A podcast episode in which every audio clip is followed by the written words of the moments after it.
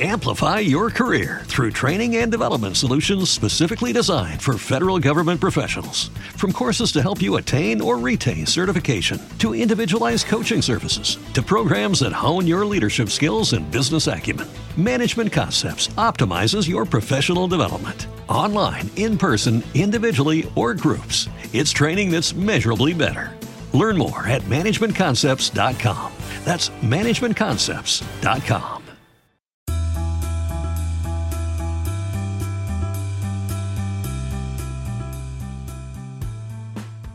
Bueno amigos, les tengo que contar de que he comprado mi tercer inmueble y esta vez es diferente. He comprado un inmueble para poder rentar por Airbnb y plataformas similares. Así que en este podcast les voy a contar todos los detalles de esta compra para que puedan conocerlo, para que ustedes puedan también saber por qué lo hice, cómo lo hice, cuánto costó, etcétera, etcétera. Así que prepárense.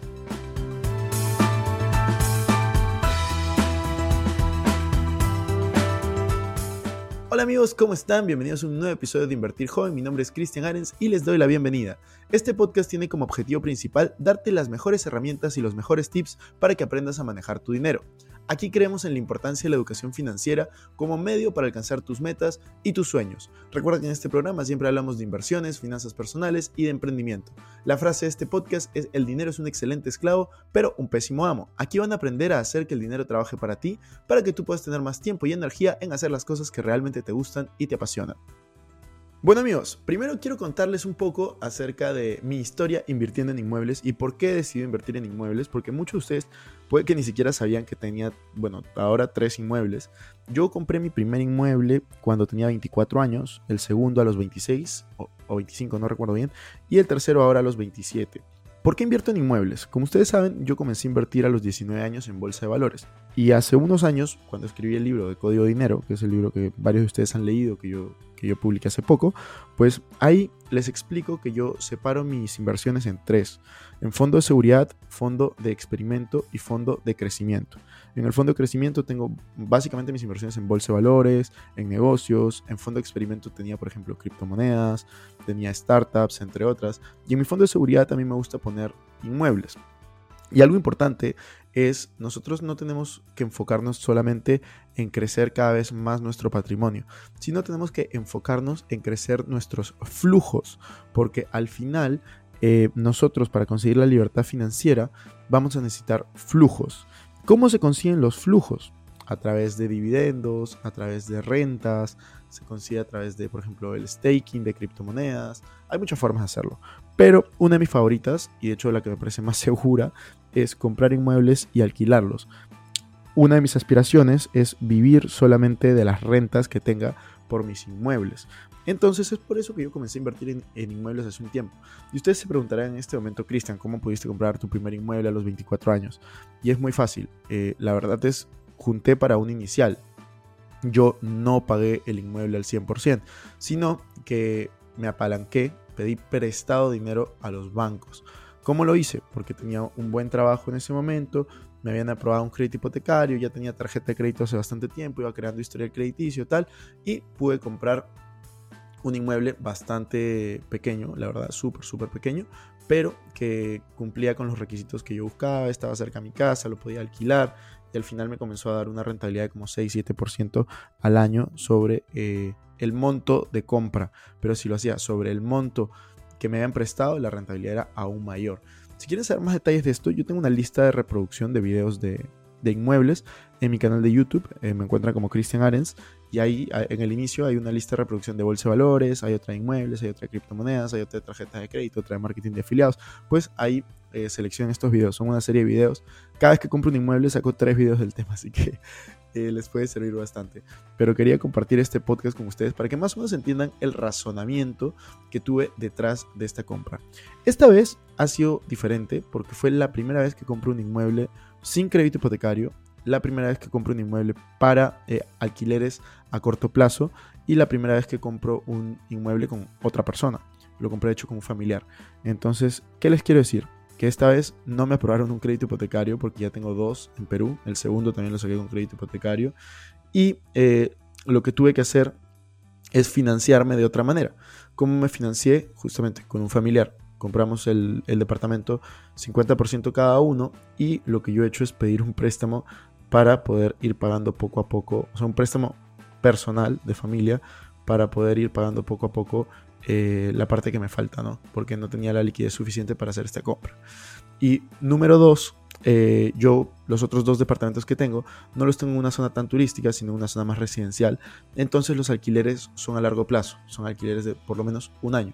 En este caso yo el departamento lo he en la zona más turística de Perú, bueno, Lima, que es en Miraflores, y lo que yo quiero es justamente ponerlo en alquileres a corto plazo porque creo que la rentabilidad puede ser mucho mayor.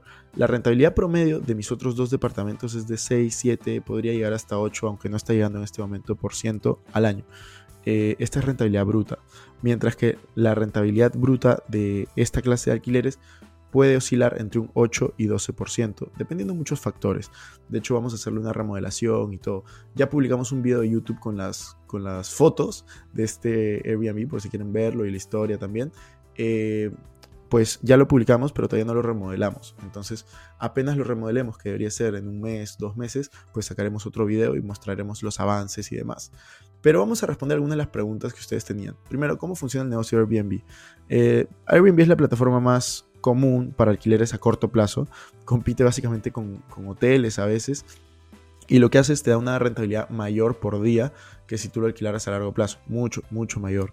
Entonces, lo único es que te pide ciertos requisitos para, para entrar a Airbnb.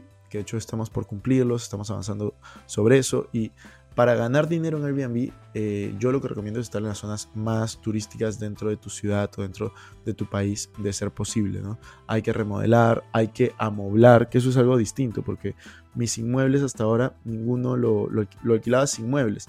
En cambio en este voy a tener que amoblarlo, vamos a tener que invertirle ahí un poquito más de dinero, pero yo espero que quede eh, bastante bien. ¿no? Acá me preguntan, Cristian, ¿por qué compraste un departamento para Airbnb en Perú? Y la verdad es Perú y específicamente Lima es donde yo he vivido 25 de mis 27 años de vida. Eh, casi toda mi vida he estado en Lima. Mi familia está allí. Entonces se me hizo una muy buena oportunidad y con toda la crisis política que está sucediendo, yo soy de los que creen en Perú a largo plazo. Hay gente que no. Yo sí confío en el país a largo plazo y por eso decidí invertir allí. Eh, me dice Cristian, ¿por qué no lo alquilas como tus demás propiedades? Básicamente porque quiero probar este modelo de negocio quiero probarlo. De hecho, lo estoy haciendo en parte como experimento para poder compartirles a ustedes mis experiencias y que sepan si es que me va bien o si es que me va mal. ¿Dónde está ubicado tu departamento? Estoy ubicado eh, básicamente cerca al Club Terrazas, que está en Miraflores. Eh, ¿Por qué elegiste esa ubicación? Porque es de las zonas más turísticas que hay. Dice Cristian, de acuerdo al valor invertido, ¿qué porcentaje consideras ganar anualmente? Como lo mencionaba, mi expectativa es de 8 a 12% anual sobre el monto del inmueble. Es decir, si el inmueble me costó 100 mil, pues ganar entre 8 mil y 12 mil dólares al año, ¿no? Eso es lo que estoy buscando. Eh, los tips que yo les doy, aspectos que deberían de considerar para poder alquilar un Airbnb es, número uno, la ubicación. Acuérdense que ustedes pueden cambiar todo casi de lo que está dentro, pero no lo que está fuera. Y eso va para cualquier clase de inversión de inmuebles. Número dos, Tienes que decidir si es que tú lo vas a administrar o vas a tener una persona de confianza para que lo administre. En mi caso estoy contratando una empresa para que pueda hacerlo eh, y esta empresa te ayuda con todo. Entonces eso me parece interesante. Número 3, necesitas publicitar adecuadamente tu Airbnb, sobre todo si es que tú lo vas a manejar. Si es que tú lo vas a manejar tienes que publicitarlo, llevar clientes, que hagan reseñas. Si lo va a manejar una empresa, pues eso se, se soluciona un poco. Lo último es la comodidad. Debes de amoblar el departamento con cosas y utensilios de calidad y obviamente tiene que estar siempre limpio. Algo que a mí también me gustó de Airbnb es que, por ejemplo, tú cuando compras un departamento y lo pones en esta plataforma, puedes reservar algunos días al año, ¿no? Es tu departamento, entonces puedes quedarte ahí, no sé, un mes al año y alquilar los otros 11. Entonces eso me parece espectacular porque si yo voy a Lima, pues me gustaría quedarme también en mi departamento. Y esto es algo que puedes replicar eh, no sé, terminar comprando algo en Madrid, terminar comprando algo en Miami, terminar comprando algo en la ciudad donde vives y poder alquilarlo, que se pague solo, que vaya ganando dinero y cuando tú decidas eh, ir a esa ciudad, pues quedarte allí unos días o unas semanas, ¿no? Eso es lo que a mí más me gusta este modelo de negocio y de verdad yo lo que los invito es que sean curiosos, porque hay muchas formas de invertir en esta clase de modelos hasta eh, sin dinero y sin comprar inmuebles, simplemente administrándolos. Creo que hay muchísimas oportunidades allá afuera, sobre todo en inmuebles, en esta clase de plataformas, y está para el que lo quiera ver. Así que si es que este episodio te ha gustado, recuerda compartirlo, dejar 5 estrellas Y si quieren que hablemos más de inmuebles, pues tenemos toda una lista de reproducción en YouTube y hasta tenemos un curso de cómo invertir en inmuebles paso a paso que lo pueden encontrar en arenschristian.com o en invertirjoven.com donde dice productos ahí arriba a la derecha. Así que muchas gracias, nos vemos en la siguiente.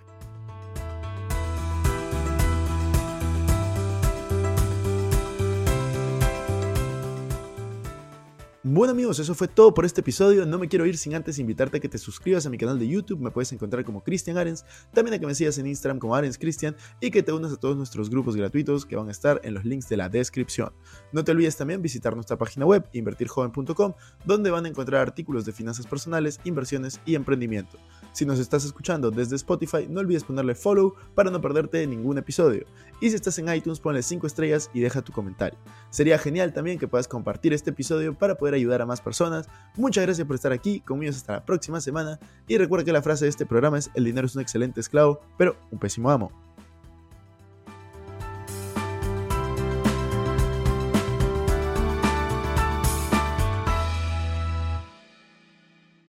Este es un podcast producido por Explora.